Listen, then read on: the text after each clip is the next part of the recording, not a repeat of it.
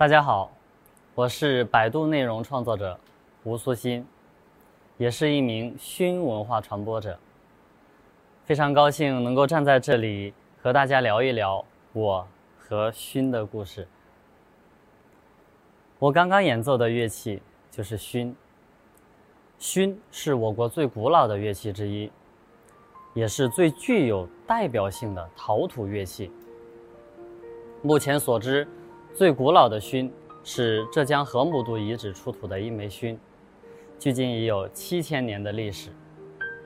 早期的熏只有一个吹孔，但它并不是用于音乐演奏的，而是和我们祖先的劳动生活息息相关。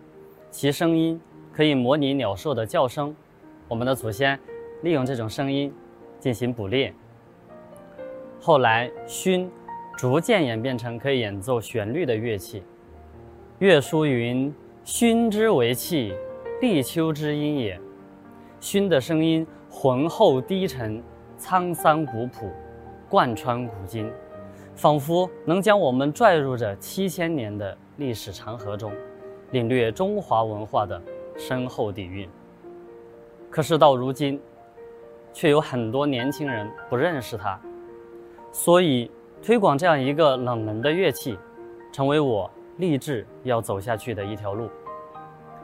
和大家想象的不一样，我并非出生在音乐世家。生在大山脚下的我，小时候很少有机会接触到乐器。电视剧歌曲，父亲留下的黄梅戏磁带，老人唱的民间小调。这些零碎的片段是我仅有的音乐财富。十五岁那年，我在古镇上闲逛，第一次遇到了熏。当时觉得非常神奇，小时候经常拿在手里玩的泥巴，居然能够发出如此美妙的声音。慢慢的，我开始了对熏的探索。最开始习熏。条件并没有那么好。当时所接触的主要是单腔类型的八孔埙、九孔埙，音域较窄，发音困难，能够吹奏的曲子十分有限。这，也触发了我对埙进行改良的兴趣。为了在乐器制作领域有更多的了解和学习，我带着埙到了中国笛乡，杭州铜令桥。在这里，我成为了一名民乐调音师。从此，我的爱好变成了我的职业。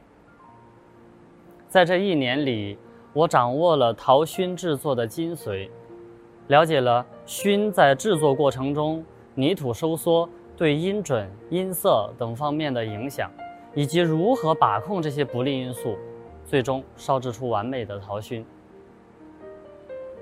学会制埙。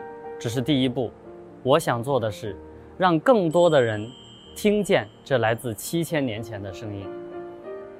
虽然现在市场上有很多埙，但大多也只是保留着其古朴的外观，却没有良好的演奏性能，难以吹响。埙的传播也因此受到了很大的阻碍。为了使埙更容易被吹响。以便于演奏更多曲风、更高难度的乐曲，我对埙的腔体结构和吹孔细节进行了反复的试验和调整，在保证音色统一和演奏流畅的前提下，最终使埙的易吹度得到了极大的改善。现在我们可以用十孔埙非常轻松地吹出大鱼、不染等音域较宽的现代乐曲。深受大家的喜爱，这是以往的埙很难做到的。二零一一年，我用埙吹奏了一首二胡曲《赛马》，并录制视频发到网上，引起了很多人的关注。大家惊讶，埙演奏如此欢快的乐曲，竟然毫无违和感，依然优美动听。当然，其中也有一些不认可的声音。可这并不会阻挡我对埙进一步的探索。埙的传承需要融古通今，通过一代又一代的年轻人传递下去，它才不会被淹没在历史的洪流中。如何让古乐器被现在的年轻人接受，我想是需要不断创新的。随着自媒体的悄然兴盛，我发现这是向青年人传播熏文化的一个很好的契机。于是用熏吹奏了很多不同风格的乐曲，有古风的，也有现代的，有悲伤的，也有愉悦的，有厚重古朴的，也有悠然洒脱的。很多人通过我的演奏视频，认识了我，了解了熏，走上了熏文化的传播之路，使我有了很大的成就感，这也是我坚持做下去的动力。吹奏熏对于我来说是一个极其享受的过程，通过它，我可以自由地抒发心中那些无法用言语表达的情感。除了演奏之外，我也创作熏的音乐。这些原创作品在表达我内心的同时，也让听者对熏有了更深的理解。